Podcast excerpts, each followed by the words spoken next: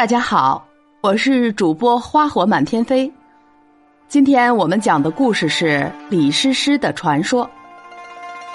正史中是没有记载李师师这个人物的，因为正史确实不宜记录这类花边新闻。不过，大量野史绘声绘色的描述，说明恐怕李师师其人并非子虚乌有。对李师师的记载，目前最早见于张端义的《贵耳集》。张邦基的《墨庄漫录》，宋代平话《宣和遗事》等书，但是绝大部分记载对于李师师在金人南下以后的去向莫衷一是。那么，到底一代名妓魂归何处呢？第一种说法是这样的：金人点名要抓李师师，李师师被汉奸张邦昌出卖，交给了金人，由于名气太大。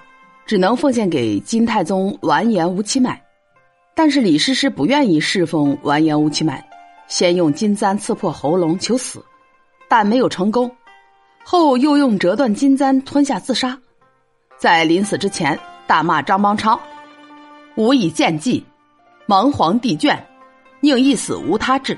若被高爵后禄，朝廷何负于汝？乃世事为斩灭宗社稷。”啥意思呢？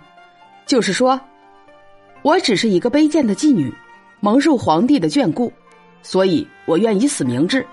你作为朝廷高官，朝廷哪里对不起你了？你竟然处处想着让国家覆灭。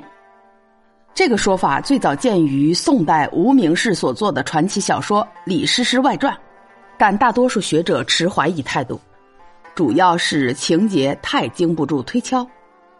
当时灭宋。金主并非亲征，那么李师师一定是送往京都。张邦昌不在开封做傀儡皇帝，难道还陪着过去了？再者说，李师师一弱女子，凭什么能在吴乞买面前动用力气，还做了好几种危险动作？第二种说法是这样的：在清人丁月抗《续金瓶梅》等书中说道，靖康之难后，李师师被押北上。后嫁给一个身体残疾的无名小卒做小老婆，寂寞而羞辱的了此残生。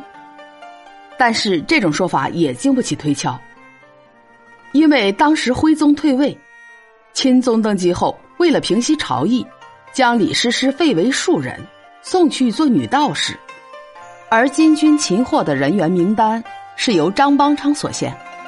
换句话来说，除非像第一种说法一样。李师师是由金朝主要官员或金主点名要抓的，否则作为一介平民的李师师是没有资格送去金国的。而如果是金朝能做主的人要抓李师师，就不会让她嫁给贩夫走卒了。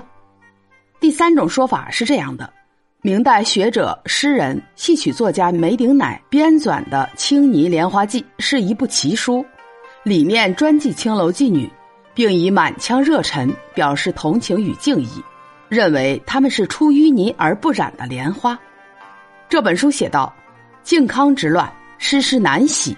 有人欲知胡香间，衰老憔悴，无复相时风态。”也就是说，靖康之后，李师师逃到南方，有人在乡野曾遇见过，容颜已老，韶华不在。《墨庄漫录》《宣和遗事》。《东京纪事诗》等年代更为靠近的书也有这个观点。很多人爱说“红颜祸水”，其实北宋王在君非君，臣非臣，和一个弱女子没什么关系。